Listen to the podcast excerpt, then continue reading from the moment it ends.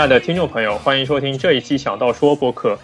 这一期我们主要想和大家一起探讨的是，在九月九九月九号美国西海岸，苹果苹果发布的 iPhone 6、iPhone 6 Plus 还有 Apple Watch。呃，对，呃，相信其实有很多听众朋友其实都对这三款设备，或者说传说中的这么多款设备，其实都是。抱以很大的期待，然后，那么在这个发布会将近结束之后，将近一个礼拜的时间里面，我们可以呃从头呃重新这个回过头去看一下这个这个三款设备，然后可以看看不同的网友对这些设备有什么不同的评价，以及呃我也挺感兴趣，我们之间呃对这些设备有什么不同的喜好的差异。是的，没错。呃，那你是？周先生，你是呃当当天是看了现场直播吗？呃，对我是在这个苹果的官网看的现场直播，然后相信很多朋友其实看现场直播都会体验到这次苹果呃，我从来没有遇到过苹果把现场直播呃搞砸的那么厉害过的这一次。是的，我我我也在微博上看到了，因为我那一天是要是要上班，所以说我大概中午看了一下微博转播，很多人说那次乌龙事件也是蛮大的啊。可能很多朋友其实嗯听到我们说乌龙事件，其实还不知道呃这个到底指的是什么。呃，我在这边先简单的介绍一下，就是那一天呃苹果像往常一样呃在这个官方网站上面给出了这个呃它的这个发布会的直播链接，所谓的直播的话就是视频直播。那呃，在之前的话，或者说这一次，其实都是只能通过 Safari 浏览器才能去观看啊。这样的话，呃，用户可以在 i 在你的 iOS 设备上以及你的 MacBook 上面去看啊。那么这一次的发布直播跟以前所不一样的一个地方，就是这一次第一次使用了一个全新的一个界面。那么之前就是在这个网页上，就是给出一个啊，这个直播的这个源，你点进去可以看这个视频。但是这一次的话，它是把你的 social media，呃，这个 social media 的实时更新，呃，和这个视频源结合在一起，都放在这样一张网页里面。所以说，就像一个 live blog 的形式。那就有，那就有一点像这种中国的一些微博账户做的现场直播的这种感觉。对，就是就是一个很纯粹的一个一个 live blog。啊，那乌龙就出出在哪里呢？就是这个，呃，我我等于说是在这个，它是下午，它在东部时间下午一点开始，啊，那么我在这个十二点四十五分，我就我就进入这个页面，然后的确是那时候是在现看到现场在做暖场，然后很多记者都慢慢的快到了，然后在放这个准备开始的这个音乐，然后一切其实都还挺正常，像像之前的每个发布会一样。但是呃，越到快开始的时候，就觉得说，一方面是突然卡住了，那我可能还觉得不怎么样，我就觉得重新刷新一下就没有问题。然后我刷新很多次都可能刷新了一下，可能能放个十几秒，但之后又会卡住。然后呃，我当时甚至还觉得说是我学校的网络不好，呃，但是我就说先看着吧。然后看越到快开始的时候，啊，越有一个问题就是它频繁的会出现一个错误的一个一个一个页面。就是说，呃，是苹果事先准备好的一张所谓的 schedule 的图，就是说，比如说十二点，啊，比如说几点是什么冷餐会，几点是呃这个媒体入场，几点是演呃这个呃这个 keynote 呃开始，就出来这样一张错误页面，就有点像比如说我们平时呃看到电视台呃电视台信号出问题，然后出了这样一张很多种颜色的这个图一样。就就像以前我们小小时候星期二下午的这种感觉，对对对，就星期二下午电视呃电视台是停播的，就这种感觉。对，然后呃我还觉得说是我自己的呃自己的网络不好，但是我马上就呃我当时还不觉得怎么样，然后我就继续看，然后然后越看到后面其实就越不能看。所谓的不能看，就是一方面清晰度非常的差，还有一方面就是它不断的卡，然后不断的进入那个错误页面。然后好像我我有听说，好像这次。苹果也也用了同声翻译是吧？啊，对，这个是后面那个事情。啊，对，呃，因为他一开始有个开场视频，那个视频在放的时候，我就已经遇到这些问题了。啊，然后后来我就刷新了一遍，呃，我其实刷新很多遍，我刷新到后面，他其实呃就已经跳到说，呃，Tim Cook 上场开始讲他的呃 keynote，他讲他的主旨演讲了，可是在这个时候，我就就发现说，呃。就听我听到的音轨其实是三个圆，就很奇怪。第一个圆是他的 Tim Tim Cook 的这个现场的原声，然后第二个圆其实非常的响，和第和第一个圆其实它的音量其实是程度是一样的，就非常的响，是一个啊，在推特上面大家称它叫 Chinese Lady，是一个很神秘的一个 Chinese Lady，是一个中文的一个同声传译的一个女生在那边讲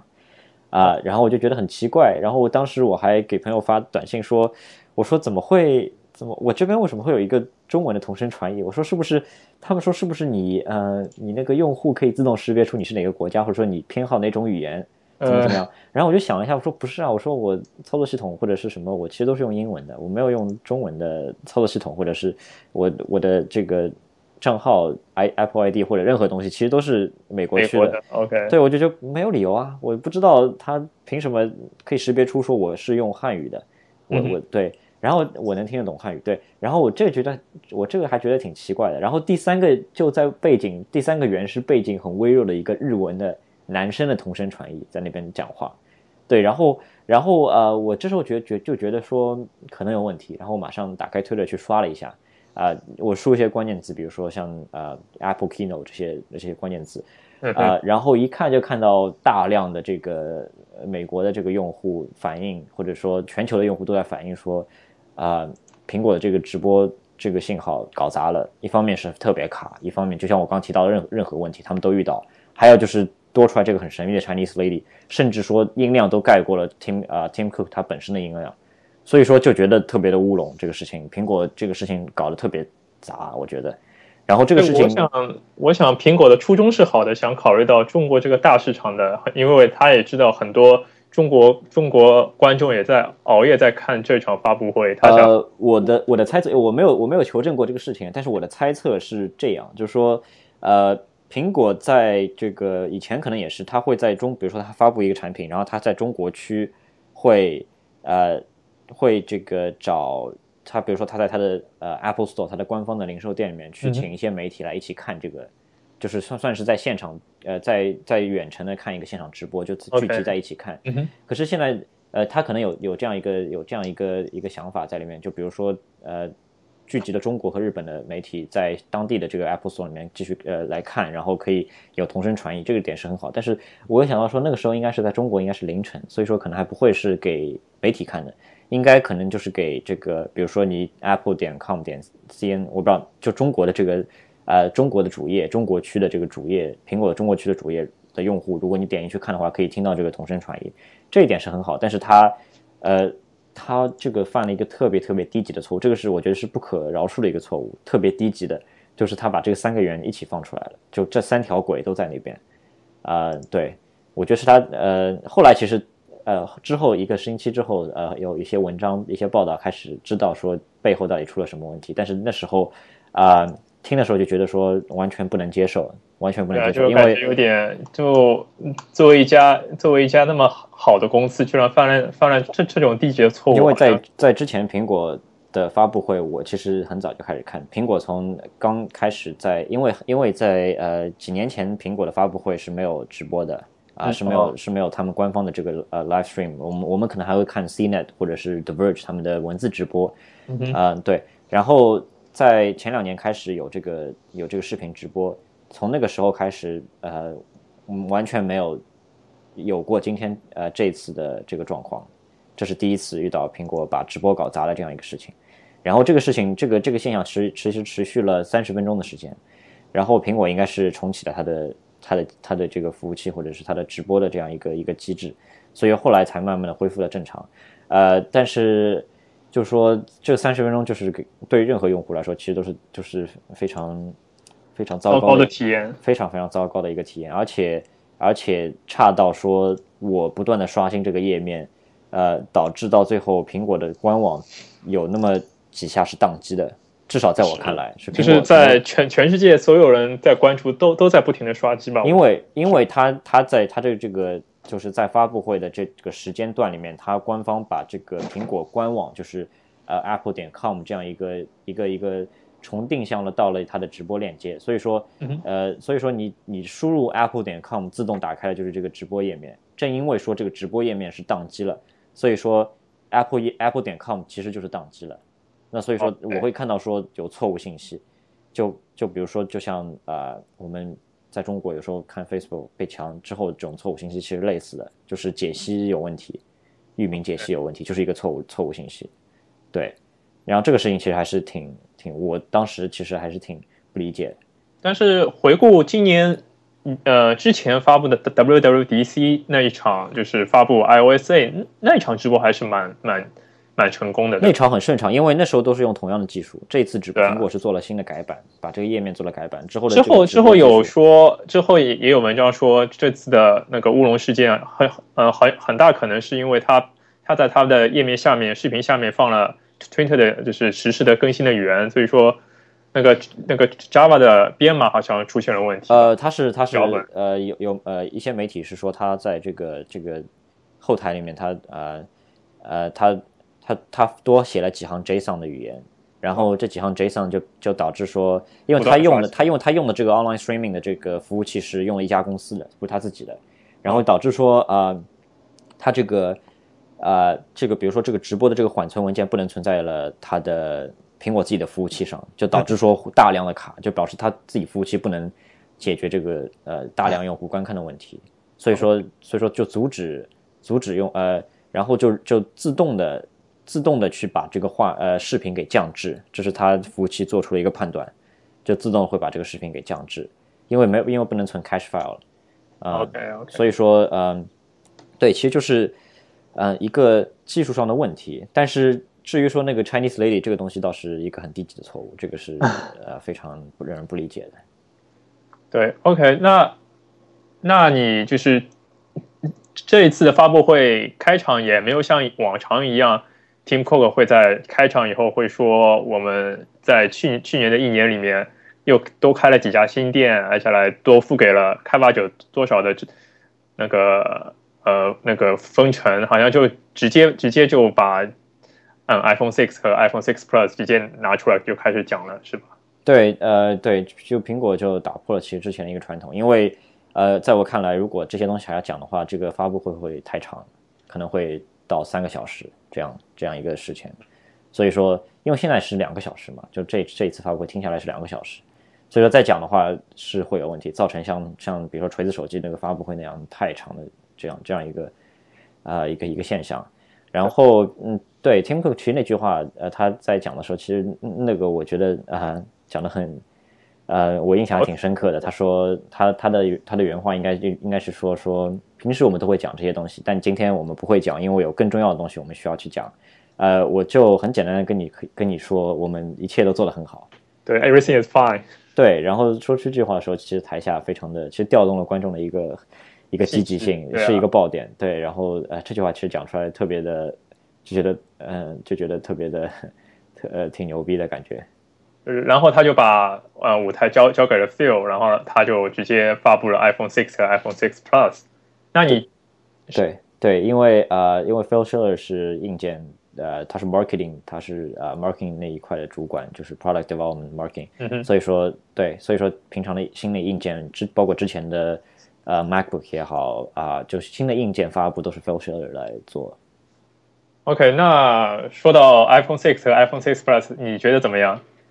呃，我觉得就没有惊喜，也没有就任何就完全是在我预期当中的，因为。呃，平时，呃，就可能我自己也会做很多科技新闻。那之前很多同行都会有这个，包括美国这边很多媒体，包括中国的那边源里面流出来很多照片，其实都是啊，把这个这个机器的大致的这个 specs 都泄露的差不多了。那对我来说是一个四平八稳的一个一个事情，没有任何的惊喜，然后也没有说特别失望的地方，就觉得呃。当当然有一点点失望，就是想不到那个谍照真的就是真的机器，因为因为我是有一些期待，说感觉苹果不会把设呃把工业设计做的那么难看，但是呃那难看就只其实大致是指两方面，一方面是背面那个塑料填充的，就是为天线做的塑料填充的这样一个一个设计啊，这个很难看，呃很多人都会觉得很难看，不是我一个人，还有就是啊它背面这个凸起的摄像头。呃，这个在我看来不是苹果的设计语言，对对，所以说，呃，所以说怎么说呢，就有一些失望在里面。其实，但是但是我始终不觉得说那个这两个设备是整个发布会的重点，因为他是想早呃提早的去把这个事情给讲完，讲完之后去讲比较重点的事情。那重点事情其实是不是指啊 Apple Watch 一块，而是指 Apple Pay 和 Apple Watch 这两块。所以说对，所以说这些比如说 iPhone 6和 iPhone 6 Plus 它的硬件，它的摄像头有多好，其实已经是次要的了，因为 Apple。Apple 呃，因为 iPhone 6和 iPhone 6 Plus 它最大的一个亮点，在我看来其实就是 Apple Pay。那所以说，他会把重点的事情在第二和第三部分去讲。OK，呃，那我们还是先回顾一下吧，因为我怕很多听众可能还没有看过，或者还还没有很很去关注呃新的 iPhone，我大概回顾一下吧。这个这两台设备，嗯嗯，呃，iPhone 6和 iPhone 6 Plus 在九月九号发布，呃，iPhone 6的尺寸。是四点七四点七英寸的屏幕，iPhone 6 Plus 是五点五英寸的屏幕，相比之前 iPhone 5s 的四寸屏幕是变呃变大了很多。对，变大了，嗯，对，尤其是在 iPhone 6 Plus 那一款是变大了。有五点五，就有点就是有点像三星的那个 Note 系列的尺寸了。还没有到，还 还没有到，还有还有成长的空间。OK，呃，它的。P 呃，屏幕的 PPI 方面，iPhone 6是三百二十六，嗯，iPhone 6 Plus 是四百零一。在厚度方面，iPhone 6的厚度是六点九毫米，iPhone 6 Plus 是七点一毫米。嗯，但是这两个设备都比就是上一代 iPhone 5s 都薄了很多，iPhone 5s 的厚度要达到七点六毫米。对对，呃，的确是薄了，它是就像摊开了一个，有点扁平化就。苹果做什么都扁平化，就是把一个 手机又摊开了，摊开了之后，但是但是但是其实很难忽略的一点就是，很多人都没有提到，就是它其实重量比 iPhone 呃 5s 要重，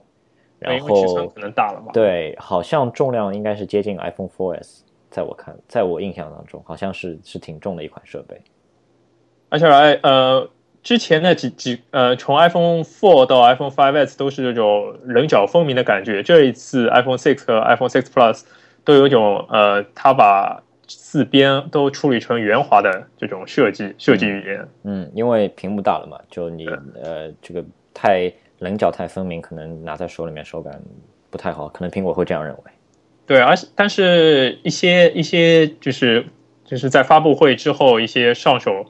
很多媒体，国外媒体都说，Watch 的手感可能会比三星的 Note 会好一点，大大屏幕的。啊，这个是，而且它用的这个玻璃的这个边缘是呃是二点五 D 的处理。对，呃，就是它的这个边缘有有这个弧线的设计啊，就是玻璃边缘，有点像 Lumia 这个感觉。这这可能在在观感上或者说在这个触感上都是都是比较好的，我觉得。嗯，在因为大尺寸嘛，就肯定会人家就是嗯，用户肯定会有会想到如何做单手单手操作。嗯，iPhone 给出的解决方案是你双摸你的 Home 键可以触发一个单手模式，它的屏幕会整体下移一半，大概是一半嗯左右，然后你就可以单手就可以操作到你本身左上角或者右上角的按钮。嗯，这个是叫呃，业内很多人叫下拉悬停。对，这个功能在应可能在国内是魅族很早就开始有这个功能了。我记得 Flyme 很早就有这样一个一个交互功能。对，这个也就是可能也就是为现在，因为三星做的是把整个屏幕缩小，然后把它放置在你的。呃，右下角或者左下角，然后供你单手操作。嗯，其实这些任何一个方案，其实都不是最美观的方案，我觉得。但是也是一种妥协吧，我觉得也也是一种对大屏幕的一呃一次性的解决方案吧，一次对，而且而且这个 Home 键的确呃的确呃更大程度上利用了 Home 键，因为 Home 键之前是有开发的余地，就呃你之前最早这个 Home 键是单击，那后来有调出多任务用了双击。嗯然后后来用 Touch ID 的话，就是摸一下，然后现在是可以摸两下，对，可能之后没有什么摸三下或者是点三下了，应该就差不多了。Touch 啊 Touch ID 或者是这个 Home Button 已经，我觉得已经用到它差不多的一个 一个开一个开发的一个限度了。OK，那咱们再来看到它的 CPU，这一次这两台新的设备都使用了呃苹果自己全新的 A 八处理器。是第二代的六十四位移动芯片，嗯，它采用了二十纳米加工工艺，呃，速度比上一代快了百分之二十五，就是它 iPhone 5s 用的 A 七处理器，嗯，呃，苹果很喜欢和它的初代 iPhone 相比，啊，对，这接下来它的一接下来它的初代是嗯呃是初代 iPhone 的五十倍，是呃，它，但是我觉得说这个处理器跟 A 7相比，其实啊、我因为我是 iPhone 5s 的用户，而且我呃不准备换 iPhone 6，所以说我会看说它跟 iPhone 5s 比到底好了多少。然后有一点让我觉得还就是说没有特别没有特别觉得呃值得呃没有觉得说不买 iPhone 6有可惜的一点，就是在于它比 iPhone 5s 的这个 CPU 的性能没有提高特别多，因为它拿的都是跟 iPhone 第一代去比的。哦，就没有特别多。去年其实，在发布 iPhone 5s 的时候，他拿他也是拿它跟 iPhone 去第一代去比，然后那时候已经提升特别特别明显，就是一个这个斜率，它的这个提升的这个斜率是非常非常陡的，在那个时候看来，现在其实也是只是没有一个很大的提升，就是对，OK，那它也嗯，而且它也支持新一代的它的协处理器，可以更好的记录你的呃平时的运动啊，你的你的走路的情况、步数什么的。嗯，呃，这个应该就是它有一个新的气压气压计，就可以呃告诉你，可以可以告诉这个计计算机或者手机，就是它的身处的这个环境，它的海拔是多少。它的嗯、手机大了嘛，手机大了，它的电池也肯定会比之前大。嗯呃，在续航方面，呃，苹果给出的数据是 iPhone 6的 3G 通话时间从原来 5S 的十小时延长到十四小时，6 Plus 更呃 3G 通话时间更有二十四小时之多。嗯，它的续航时间，我觉得还是蛮令人惊艳的。对续航还是不错，因为手机空间大了，电池就可能更大。对，对，因为现在电池一直是所有手机用户的一个梦魇吧，我觉得而。且是一个呃手机呃跨手机行业行业的一个瓶颈。对，就像你说的，是一个任何厂商都在很难就在目前方面取得进步很小的一个地方，一个瓶颈。呃，再来看到背面的相机，它依旧用的是八百万像素，不过对就是相机方面的降噪和对焦速度都比上一代有所提升。它用了新的感光元件，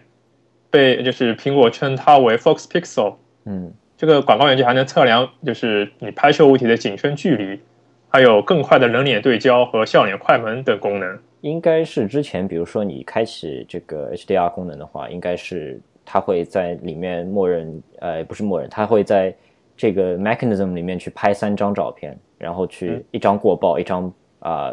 这个曝呃这个曝光度不够和一张正常的，然后去把它做一个 HDR 的效果。可是现在好像我读到的就是它只需要拍一张就可以了。因为它的相机功能是呃十分强大。呃，对，这个相机是不错，这个相机是很好，应该是我目前觉得应该是所有相所有手机里配的摄像头里面成像质量最好的，就是它出来的样张应该是最稳定的，在任何的条件下，应该它的它的曝光、自动白平衡和自动曝光，以及它的对焦速度应该都是最好的之一。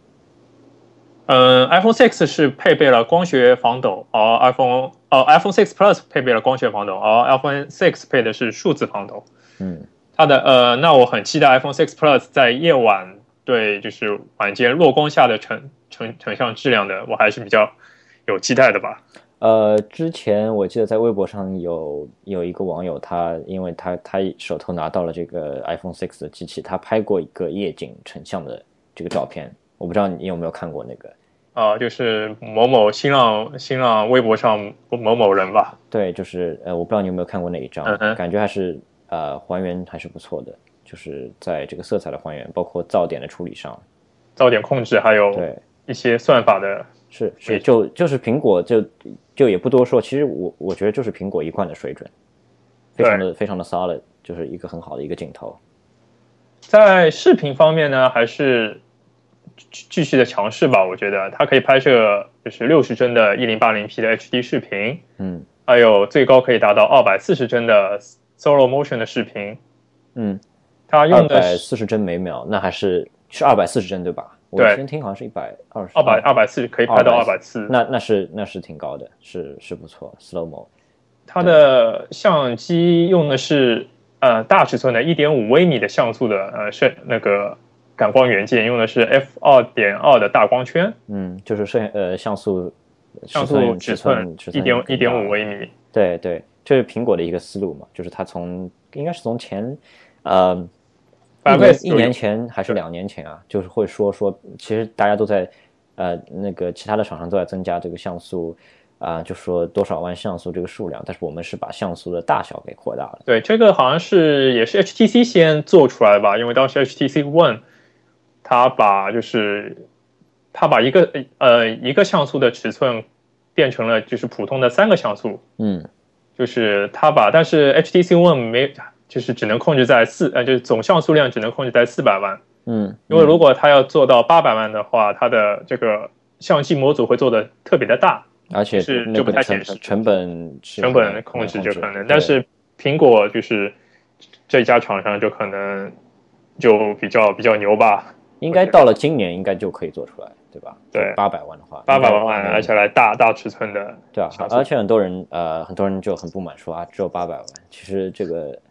呃，已经是最好的了，就是在这个环境下。其实我们还是要呼吁一下，你看，你拍照不一定是看那些像素一共有多少万像素，这个是，这个这个也是一方面，但是最重要的还是你你硬件厂商的嗯这种对，就是画质的调，就是 tuning 吧，我觉得。嗯嗯，呃，一个现在很时很时髦的一个一个词 tuning 啊。对啊，就是你，如果你如果没有做很好的调教，你一千六百万、两千多万，你还是拍出来也不一定没，可能还还没有八百万像素拍出来那么好呢。只是说，比如说，呃，它的你把它的这个这个照片拍出来之后，它可以 crop，它可以 crop 一呃，就是截出一小块，然后放大是可以用的。但是呃，很多时候，嗯，用户。不需要去做这个截一小块去放大，而是说我就是拍一张照片，我要那张照片好。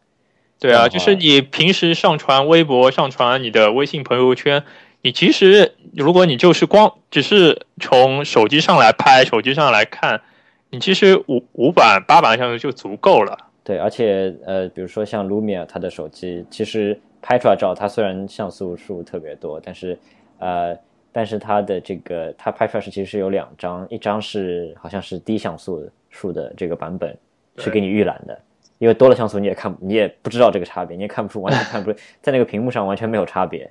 对，而且如果是高像素的话，它对手机处理的能力、芯片的处理能力会花很长时间来处理。对啊，你会呃，用户体验会特别的差。对你可能打开它就要花一分钟来打开。对，这个就太现实。对对对，是这样。嗯。它前面的摄像头还是用的是 FaceTime，那用的是 F FaceTime HD 的摄像头，但是会比上一代，因为用了更大的光圈，可以捕捉呃更多的呃最多百分之八十一的光线，就是你在拍自拍的时候可能会就是广角更加大，你可以拍到更多的人。嗯嗯。但其实其实这个不用拍到更多的人啊，其实就是自拍了，一个人一个人就够了。但是你有记得？呃，去年的奥斯卡不是一张啊，对，最有名的自拍吗？对对对对，对吧？是。嗯，OK，那咱们再回到它的设计吧。我觉得设计可我们可以再多聊一下。那你觉得它的，你还觉得不是很好看？呃，我我不是我觉得，我觉得很多人都会觉得，就很多 呃一贯知道苹果它的设计思路，或者说。呃，之前熟熟知几代之前几代苹果的这个产品，它的工业设计的朋友，其实都可能都会觉得说，没有之前几款跟它自己相比，啊，是是比较偏离它的它的一贯水准的。我觉得。OK，那你觉得？我不知道你你是怎么看的？你我觉得我还是要等到，我还是持比较乐观态度吧。我要等到，因为它的最终的呃发售日期是在。美国当地时间九月十九号开始发售嘛？嗯，你是你是觉得是说要看到真机才能握在手上，可以才可以看得清楚，对吧？对啊，握在手上的体验吧。对，我觉得我觉得就首先呃呃，其实我我我要声明一点，就是说它的工业设计，呃，它的做工和工业设计是两个概念。做工应该是完全没问题，做工应该是非常好。这个做工是业界领先的水准。对对对，top 的水准。我指的是工业设计。那工业设计的话，可能。有时候呃你是看图是能知道的，要做工的话，你看图是完全完全看不出来，因为因为很多这个嗯厂商他的手机在图上面看上去特别漂亮，但是你一拿到就发现特别的 cheap，这是 很大的很呃一个很大的一个很多很常见的一个现象。咱咱们就不用去点名说呢啊，我没有想点，我没有想点名。OK 啊，那我觉得还是。你你说的这些问题，比如说背面的一些，因为它为了信号可能做了一些妥协吧，因为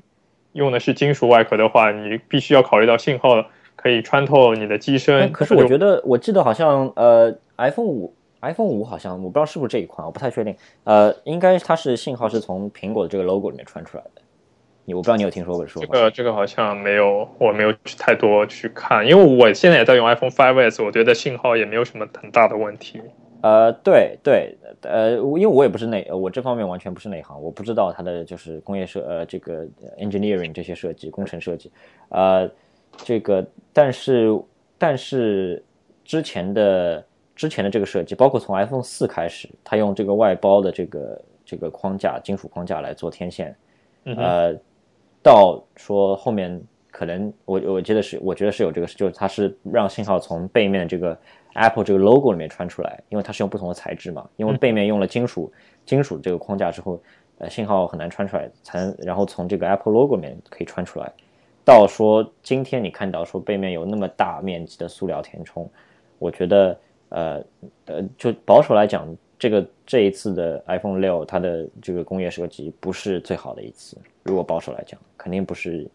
它以前完全做到更好。但是我觉得。嗯，苹果也希望你们用 case 吧？呃，这个我就不确定了吧，因为呃，怎么说呢？苹果苹果在自己官方的所有宣传里面都是都是不会有任何的 case。对，但是它这一次随着发布会发布了两两种材质的 case，一种是呃皮皮质的，像 iPhone iPhone 5s 一样那种皮的，还有一种是用的是橡胶的吧？好像是啊，对，塑胶好像是。呃，因为我我用的其实也是 iPhone 5s 的这个官方的这个皮质的这个套子，呃，对，好像说很多人说会比较容易脏，对吧？那一皮质的啊，没有，我因为我用是黑色，脏我也看不出来，说，对我就不知道。呃，你你说的他希望用户用 case 这个一点，这一点我是持不同意见。我我觉得苹果从来没有希望用户用这个，包括自，因为他自己做配件，我觉得一定程度上是。用户有些用户需要这个，那我就给这个。但是他在，虽然我也我也揣测也没有什么大的意义，但是我觉得，嗯，我没有看得出它官方希望用这个 case 的这个这个很大的推广力度。因为比如说像 HTC 它自己有一款很很智能的 case 啊，Dot View，对那一款他可能自己会自己会推，自己会做很多宣传，对吧？因为因因为它可以得到全新的交互体验吧？对，那款是是是不错，是很有意思的设计。呃，苹果从来不会做这个事情。苹果，苹果，呃，之前在 iPad 上面，因为有一个 Smart Cover，呃，Smart Cover 的话，你掀开一个角就可以看。然后，因为它有磁铁嘛，这一款它可能会花一些力气去讲。但 iPhone 的话，嗯，没有，从来没有做过宣传。我觉得。OK，OK。呃，苹果是在九月九号，呃，进行了发布，然后九月十二号，就是那那一周的周五进行呃预售。嗯。呃。消费者可以在呃 Apple Store，就是苹果的官网，还有它呃一些运呃就是美国的运营商的网站上进行 pre order。嗯嗯，这一次是首发国家达到了九个，但是很遗憾，嗯，不知什么原因，中国大陆是没有在这其中。呃，原因其实好像没有官没从来没有，我现在目前看没呃，虽然很多媒体报道，但没有官方的这个。确认到底是什么原因，但其实应该挺确定的，就是啊，他的准入证没有拿到。对，工工信部没有，就是没有颁给他的那个准入证吧？对，呃，应该从 Tim Cook 那边看，我觉得他是非常希望在中国首发的，因为这个市场非常非常大。呃，应该不是苹果不希望首发，而且应该基本确定，肯定不是因为说所谓的什么。啊，要惩罚中国市场，这个是太意气用事的一个一个，对，就是太就是违背商业商业逻辑的一个事情，对，所以说不存在那个那个情况啊。然后肯定是因为那个原因啊。现在基本上大家都觉得，咱们来看一下价格吧。嗯呃，就是下面的价格都是美国 AT&T 和 Verizon 这种要签约的两年合约的价格。嗯嗯呃，iPhone 6的十六 GB 的是一百九十九美元，这个还是很就是和以前一样嘛。嗯嗯新机器都是这个价。这一次苹果呢，就是就直接跳过了三十二 GB，直接来到六十四 GB 的是呃内存嗯嗯。是二百九十九，嗯嗯。这让用户感觉就是以前以前买三十二 GB 的价格，现在可以买到六十四 GB 了，嗯，就会让用户感觉会很开心吧？我觉得会有点很就有点就是就就有点贪，就是获获得便宜的感觉吧？你啊觉得呢？可能有，因为呃，现在就是有点像是呃两级分化，就说你入门级可以用十六 GB，但是你如果要重度使用的话，肯定是要需要更大的。对，然后在目前看来，可能三十二 GB 还不够，就不够对你装机，因为呃一个很客观上的原因就是这个屏幕大了，屏幕大了，然后它的这个它呃它的这些应用程序在这个上架 App Store 呃呃 App Store 之后，它的这个程序的这个容量也会更大，因为它要适配更多的像素，然后对对对这个是必然的，它的它的每一个应用程序都更大了，那肯定需要更大的这个内存空间。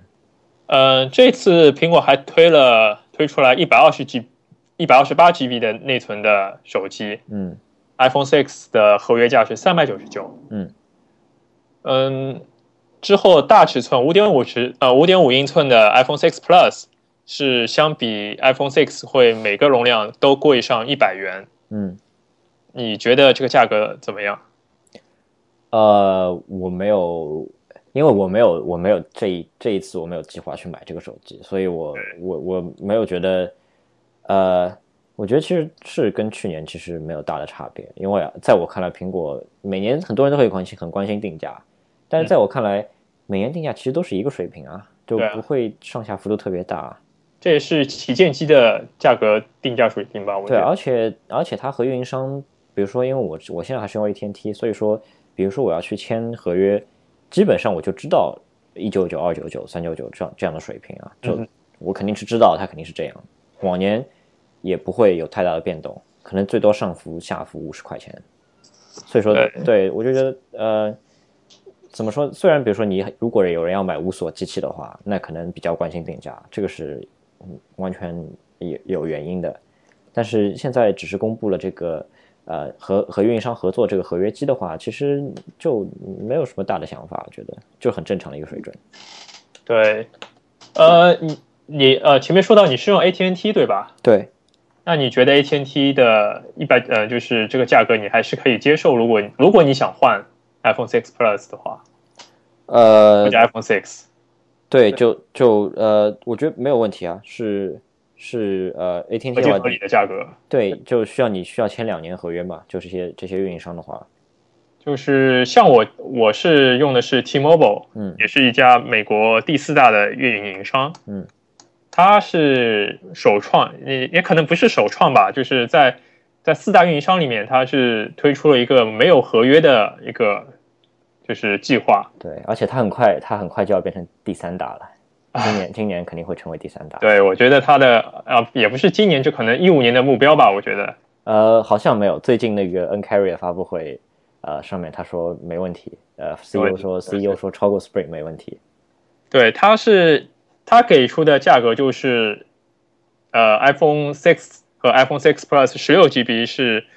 呃，你不用首付，然后你之后每个月就像你买车或者买什么的分期付款一样，你每个月付二十几块、三十块钱，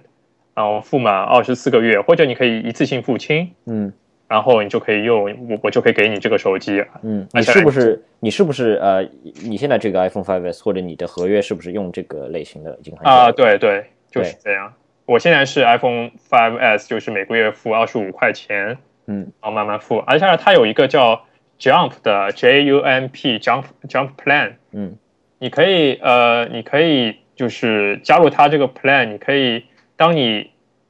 它 Jump Plan 是每个月十块钱，嗯。然后 Jump Plan 它也包含了你手机的保险什么，就是你嗯。手机如果掉了或者被偷了。嗯。它可以在就是通过保险这一块，然后给你赔给你一个手机什么的。嗯，具体我们就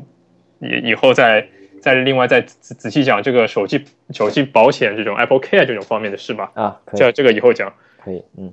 嗯，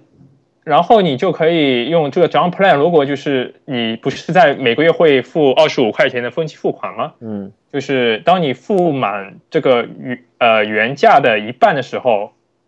你可以就是到 T-Mobile 的 Store 进行 upgrade 你的手机，因为你可能付满这个一半价格，可能新的手机又出来了，你觉得我比较喜欢用新的手机，我可以去它的去 App Store 进行 upgrade。嗯这个时候 T-Mobile 会把你之前那个手机剩下的，就是你剩剩下一半的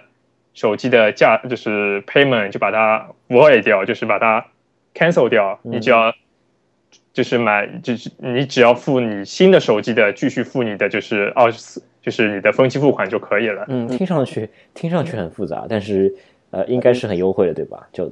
其实就是感觉就有点就是你被他套住的感觉吧。其实套住，要说套住，其实都是套住，我们都对被套住。像我跟 AT&T 签两年合约也是被套住啊。但是它现在呃，T-Mobile 唯一一点诱人的就是它每个月的呃，就是计划的价格还是会在四家运营商里面，我觉得还是比是很低的吧。我觉得对对对，这一点是是确定，因为呃，我基本上签呃 AT&T 的合约的话，每月可能消费可能至少要八十块钱或者到一百块钱这样。呃，我现在是 Family Plan，那算下来我一条线也只有二十五块钱。对对，这个是差很多，这个我对啊很，而且即使加上我现在等于是分分期付款二十五块，我现在一条线也只有五十块钱而已。嗯嗯嗯，我觉得还是蛮蛮诱人。我可能之后会就是等到手机出来，然后我去试试用了以后，我会可能会考虑换成 iPhone 6或者 iPhone 6 Plus 吧，将来。嗯，而且，呃，我我基本上现在可能也确定说，等到我 T-Mo 呃 AT&T 的这个合约过期之后，会去选择转成就是携号转网嘛，转成 T-Mobile，啊、因为它的这个这个 data 这个理念，其实这个这个商业策略或者说是对于消费者他主打的这一块 data 这一块，其实是我是很欣赏这样的理念的。对，因为现在、嗯现在所有的运营商都是 unlimited talking、unlimited text，就是对对，而且 T-Mobile 是是主打这一块 data 这一块，是所有的服务都围绕 data 这一块来做。然后现在目前这个趋势也是，呃，未来其实都是围绕 data 来转的。所以说这个理念是很对，他花很大的价钱去做投资，嗯，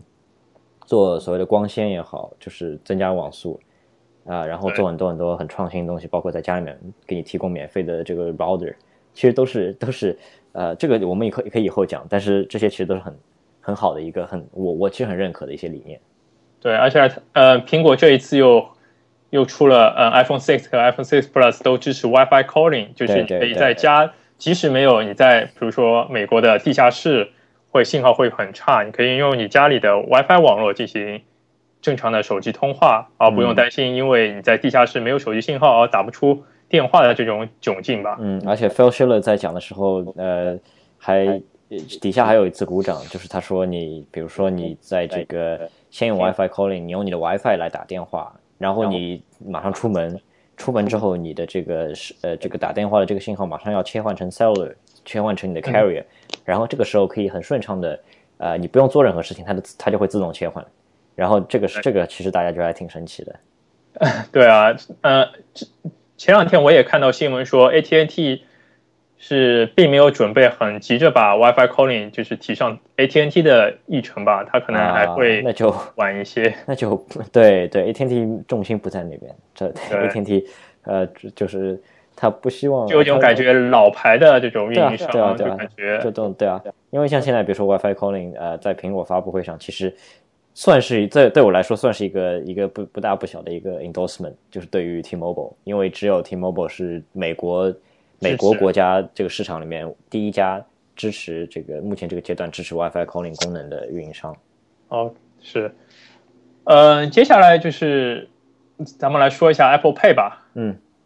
Apple Pay 先说说一下它的支付方式吧，嗯。它是、呃，因为这一次 iPhone 6和 iPhone 6 Plus 手机都呃增加了 NFC 芯片，嗯就是你可以用你的 iPhone 对你的 credit 卡进行拍照，然后然后进行银行方面的确认，把你的你的 credit 卡添加到你的 Passbook 里面。嗯。然后你到一些它支持的呃 retail store 里面进行呃购买呃 shopping 的时候，如果在你付款的时候，你就要把你的手机靠近那个终端机，就是商家的终端机，嗯，然后你用你的指纹扫描，就是在 Touch ID 上进行扫描，就可以完成一系列的付款。嗯，对。呃，你觉得这个这个理念怎么样？我觉得是个很可能是跨时代的一个。付款方式吧，呃，呃，对，呃，说到跨时代，其实一个很大的衡量指标就是现在有很多的商家都承诺接入这个服务，就说苹果的号召力的确的确很大，他做任何一个东西都有都有一些这个很很广泛的商家会支持他，呃，就商业上的号召力，对，就是比如说商业上的运作，这个挺成功的，呃，还有就是他在做演示的时候，他就很直观的。来来跟你说做一个比较，比如说你之前呃，你用信用卡做消费的时候，你还可能还要出示 ID，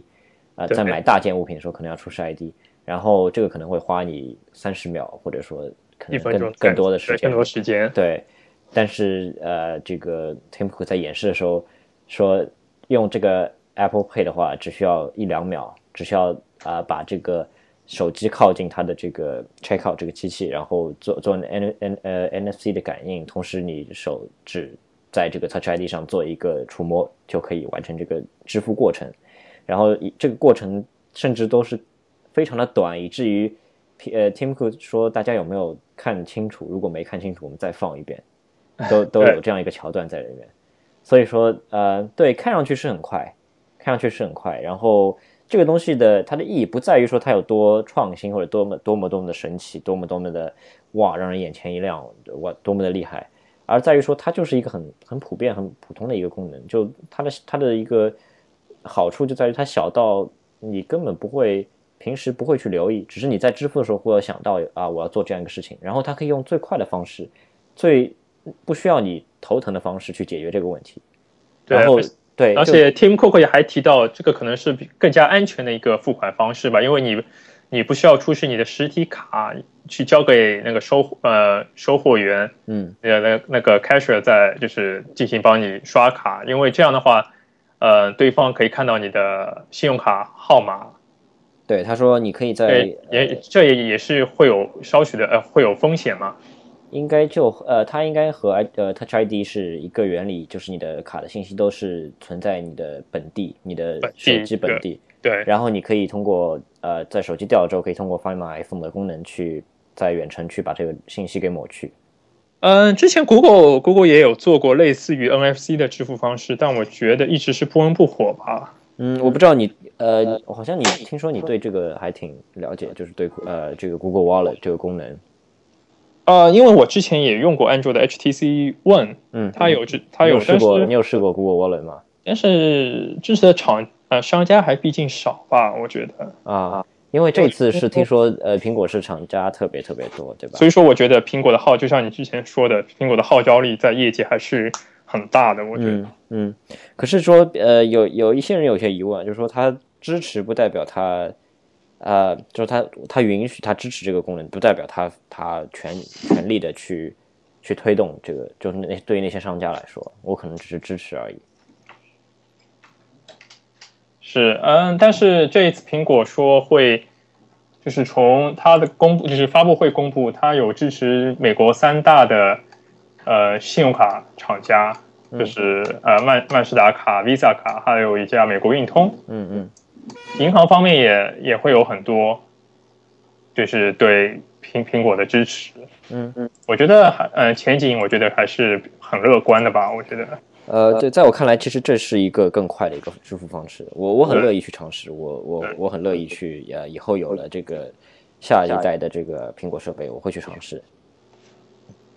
OK，那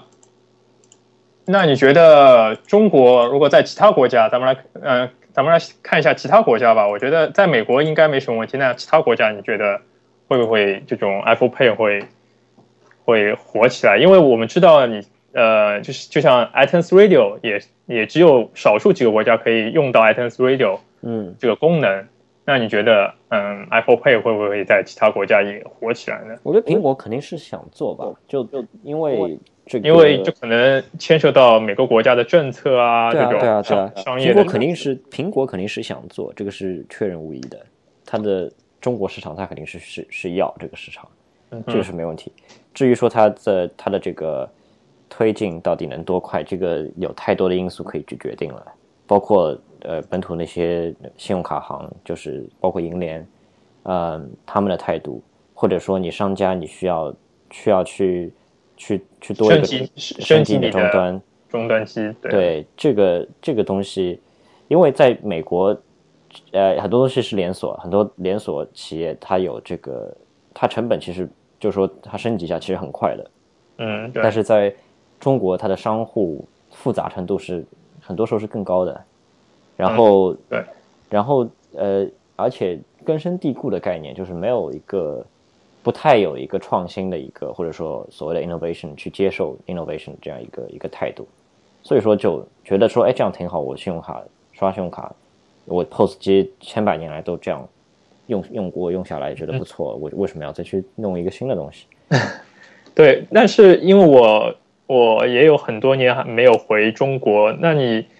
那你觉得中国消费者就是现在消在中国的消费者还是喜欢用就是现金支付吗？还是今年开始使用信用卡支付了？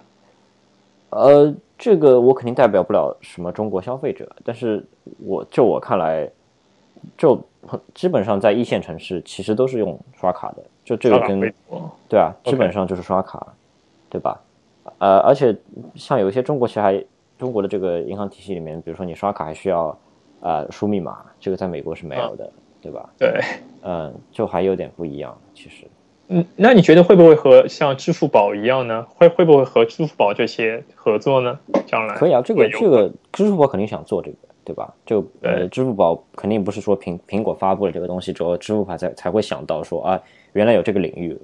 其实支付宝其实肯定它有自己的产品也在做这个东西，这个是这个是无疑的，这个是确认无疑的，它肯定在所谓的。呃，在这个 Android 设备上面，因为很多 Android 设备都已经有 NFC 模块了，嗯哼，它肯定在这个方面已经有很多投入了，我觉得。呃，但是至于说和苹果合作，这个不一定，但是是和一个很好的机会，我觉得。OK，嗯，我觉得我们将来等到阿里巴巴，因为阿里巴巴九月底就可能也要 IPO 了吧？对，我觉得我们可以以后有机会，我们可以专门找一期来聊一下。阿里巴巴的 IPO 吧和它的运营运营模式吧，嗯，觉得呢？嗯，好像我我们现在在不断的挖坑啊，啊，对，然后我们慢慢的填上，对啊，所以说你你不能呃先 promise 太多，对吧？OK，嗯，那之后再又讲到了 Tim Cook，Tim Cook 对 Apple Watch 好像也之后就带来了 Apple Watch 吧？呃，对啊，我我 我我不知道你是呃。你对这个设备你怎么看？因为我好像觉得你还挺看好这个。我觉得还是蛮漂亮，我还是比较持乐观态度。但是因为苹果说会在一五年年初，就 Spring 的时候会才发布嘛。对，然后所以说，呃，现在设备外观都看到了，我觉得这段时间可能他们要做系统的优化，对电池的什么更新什么，我觉得还是比较有看好吧。嗯，你觉得它哪方面好？你觉得？呃，不管是它的设计，而且它就是覆盖的消费群吧，我觉得都是，就是不单单是为一些极客设计或者科技爱好设计，它更看重的是广大的消费者。嗯，对，这这点我同意啊，这点我其实同意，因为它，嗯，咱呃，简单回顾一下吧，它出了三个三款，等于，嗯，一个就是 Apple Watch，一款是 Apple Watch。Sports 就是运动的，还有一款是 Apple Watch Edition，就是用十八 K 和十八 K 金和十八 K 玫瑰金做的。呃，我现在好像最近看到消息说，这这一个呃，这个 Apple Watch Edition 这一个版本，好像很多流传出来的卖价是好像要到一千美元。是啊，但是可能就对，因为。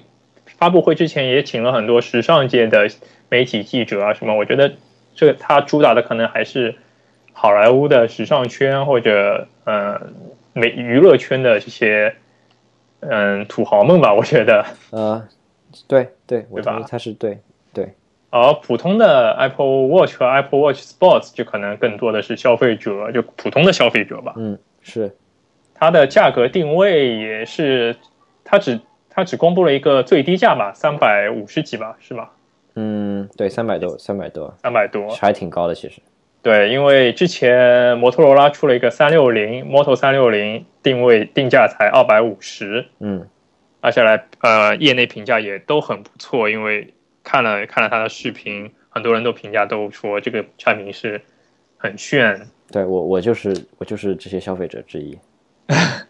但是但是还是如果你用 iPhone 的话，我觉得你还是要配 iPhone Apple Watch 吧。对啊，就呃，又又说到那个产业链，呃，说到这个设备链系统对这个大大的这个生态圈的问题了，是是这样，呃，对，可是呃呃，可是比如说你你这些这个生态链里面，你其中一环其中一个设备实在是太糟糕了，然后有更好的设备，这时候用的时候其实也是也是有一些有一些有一些不太爽的感觉，我觉得。就前提是因为我觉得 Apple Watch 是太糟糕的一款产品。为什么呢？那你你你是在什么方面觉得它很糟糕呢？我觉得在呃，就如果你从第一眼看上去的话，是首先一一开这个分这个分很多阶段啦。第一阶段肯定是工业设计的非常的糟糕啊、我觉得它完全没有脱离这个之前那些呃手表行业高档手表行业所设计出来那些设呃这个设计语言所定义出来这个设计语言完全没有脱离，非常非常的极力的去讨好消费者，是消费者心目当中的一款手表的形象，而没有说没完全没有说苹果我去定义说苹呃手表应该是怎样，是没有没有这样，而是说消费者你告诉我你心目当中手表是怎样，我给你设计出来一个更好的手表，是用你的心目当中的这个形象作为一个蓝本的。然后像比如说可以理解，对，比如说，甚至说，因为我其实我其实呃，要这么说，是因为我对它的期望在之前发布之前完全没有看到的时候觉得很高，然后呃，失望是因为期望值太高，对吧？也没有说它的这个设备很差，只是因为说期望值太高。然后在这个苹果这一次发布会，首先你也知道说它的地点又不一样，地点是之前发布过 Macintosh 的地方，发布过那么多传奇设备的地方。然后呃，一开始的开场的视频又那么的不一样，一开始的开场视频是讲我们是多么的 think different，这个嗯这个是一个苹果多么多么那么多年从乔布斯呃时代所创立出来的这个理念，可是等到最后这个重头戏开始的时候，你发现它没有 think different，它是它是这一套设计理念还是原来的设计理念，完全没有未来感，甚至说没有现代感，是是一个像是一个非常非常的呃很怕说很怕说我消费者会不喜欢的一个产品，而不是说我给你设计出来这个这样一个产品，我来征服你消费者，我我我会让你消费者觉得说我喜欢这个，而是说你消费者可能会喜欢什么，我去猜，然后做市场调研，然后我做了之后，我给你设计出来一个，在这个传统框架里面给你设计出来一个更好的产品。所以说，我觉得两者是不一样的。我觉得，我觉得一般性的消费者就不会，如果看到一个比较陌生的产品，他就可能会怕去尝试吧，而不像比如说像我们这种会说哦，我买回来我可能先先把玩几天去探索它这个所有的功能什么。很多消费者就是还是希望是比较有简单、比较直观的来进行操作。对啊，你说到简单直观，对啊，就比如说你刚才提到呃 Model 360这样一个设备，这个设备其实你你拿到看的话，你就会觉得它是硅谷设计出来的，它是硅谷设计出来的一个产品，它是多么的代表未来，就这是我的观点了，这可能啊很多人可能不理呃可能不同意，但是至少在我看来，它是代表未来一款工业设计。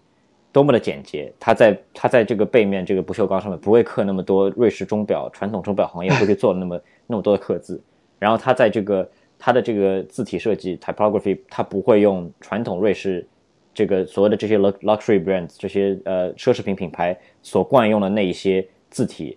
而去惯使使用它惯用的那些大写和这个呃这个粗体，而是说用小写这个灵动的这个设计，更符合科技感、未来感。然后你反观这个 Apple Watch，它非常的非常的拘束拘束在这样一个框架之内，就是你完全看不出它是一个呃是一个一个一个加州硅谷一个一个科技或者说一个 innovation 一个 hub 所带来的一个东西，而是说是你说它是瑞士瑞士设计师或者是瑞士某个钟表行业所所设计出来一个东西，嗯，大家都会相信，就觉得就是这就是那些欧洲的品牌多么几百年来这样一套美学概念。去带过来的一款产品。然后你如果不把它的屏幕点亮的话，你都会觉得就是一款很好的一款，很时尚，呃，不是很时尚，就是说是一款很很很优雅、很很经典的一款产品。然后它的造型什么，你都会觉得是一个一个很好的一个很高档的一个身份的一个象征。有时候会这样穿，会这样觉得，尤其是你看这个 Edition 这个版本，就觉得是一个不错一不一个不错的产品，就会觉得它是一个它是一个欧洲的一个产品，一个欧洲的设计，而不是一个。但是我觉得苹苹果就是。很多人说，我我也看文章，很多人说它的旁边那个表冠就是像手表一样可以扭呃旋转的那个地方，它它也只是它也是在做就是不同的交互体验的一种尝试吧，因为因为它的屏幕那么小，如果你只用手来进行触摸点触的话，你会交互体验会比较差，用户的体验会很差，是不是那个呃 Android Wear？是完全是用手指来操操纵的，对吧？手指操控，对啊，对。可是我觉得语音语音交互。可是我觉得一个好的手表，它不应该是一个独立的设备。再再一次强调这一点，它是应该和你的手机去去沟通的，和你的这个呃和你的这个计算机所沟通的。它可能做的就是一个很小的显示屏，告诉你发生什么事情，然后是一个很好的一个语音录入的设备，是是你沟通的第一个第一个媒介。然后具体的所谓的强大的那些计算、计算运作这些东西，都是可以由你更更强大的设备去完成的，而不是手表。至于说那些所谓的什么什么呃，你在手表上还要画字，还要还要什么 发信息、发信息，这个我很难理解。我不理解你在手表上会去做这种事情。就是苹果会觉得很多用户可能有时候会不方便拿出，或者不方便的拿出你的手机或者你的 iPad，它可能是直接在。手表上进行一些简单的，呃，语音的对交谈啊，或者简单的日程的呃查询，或者呃地图的查询。对，我觉得，我觉得其实手表那么那么小的一块屏幕，它它不应该有太多的独立的功能，而是说是一个生态圈，是一个云端，一个生态圈里面的一个一个部分，是一个一个一个一个硬件，但是它从同时它可以接入，它可以通过像一个。像一个渠道一样去帮你介入，去帮你接入到其他的设备上去，而不是说它是一个独立的设备，它有多强大，它的运算功能有多强，它帮你做多么，它有多么强大的所谓的 product productivity，我觉得是这一点。所以说，呃，你真的要和我提这些东西，我觉得，我觉得完全苹果做了很多第三方开发者应该做的事情，它包括那些做了做了特别特别多那些动画，多么讨好消费者，你有没有觉得他多么的把自己的。这个格调给降低，去做那些所谓的动画交互，然后什么从什么火星到月球再到地球，然后什么一个蝴蝶张开一个翅膀，这些东西，这些东西其实很多人不同意，但在我看来非常非常的俗，一点都不简洁。我我觉得是这样。我觉得是因为 iOS 呃 iOS seven 开始的这种平面化、彩彩色化的这种，也也不是彩色。我觉得我觉得这种这个他花那么他花那么多的精力去做了那么十几个十几个这个。呃，这个钟表的这个，对啊，十几个这个待机画面，然后，然后你看出来不是你，你第一眼看就觉得不是苹果的设计，这个不是苹果的设计。很多人会是会说它是创新，它是一个新的语言，但我觉得不是苹果一贯的设计语言。然后，然后你与其有那么多精力会去做那些什么，呃，在一个小屏幕上还要去做呃画写字，然后传给别人。这些东西就当然应该是第三方开发者做的事情了。你把它做到系统层面，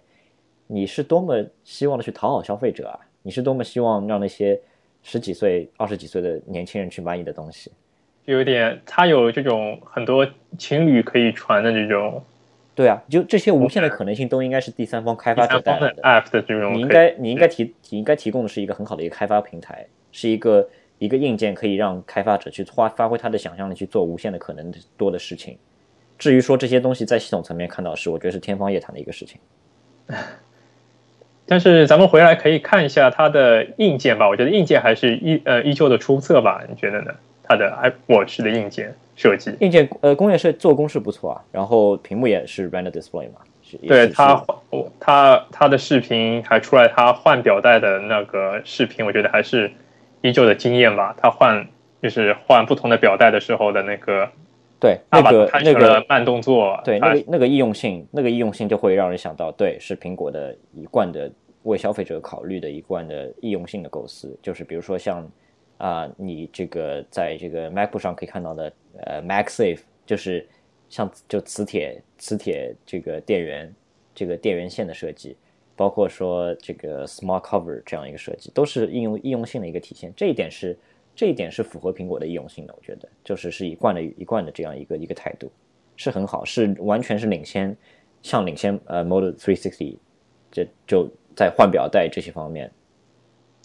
对，但是这一次发布会就是唯一一点。令很多人不解的是，也也也也不能说不解吧，就是它没有公布待机时间，就是 Apple Watch 的待机时间到底可以用多多久？呃，其实呃，我知道很多人会不满，呃，它如果它太短的话，如果它需要一天一充的话，很多人会不满，对吧？我我是没有觉得一天一充对我来说有什么大的不不好困扰的地方，我觉得一天充对我来说就够了。如果只要不一天两充就可以了。就是你晚上回回家睡觉前，你把你把手表摘下来，放在